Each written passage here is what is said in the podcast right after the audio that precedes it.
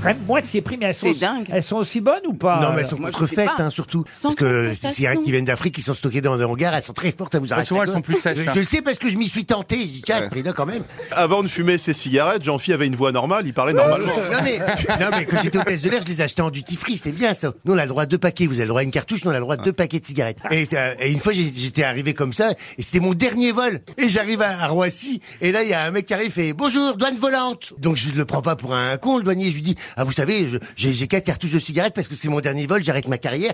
Et il, il a ouvert ma valise, je te jure, il m'a parlé comme si j'avais 4 kilos de cocaïne. Il a pris mes cigarettes, il fait vous vous rendez compte, vous avez explosé la franchise? Il a pris mes cigarettes comme ça, il les a en- enroulées avec euh, tu sais le- la ficelle et puis le- les scellés, il a mis les scellés dessus. Et j'ai dit quelle prise record ce matin à Roissy Charles de Gaulle? Je, je les ai rachetés ce matin à Porte de la Chapelle.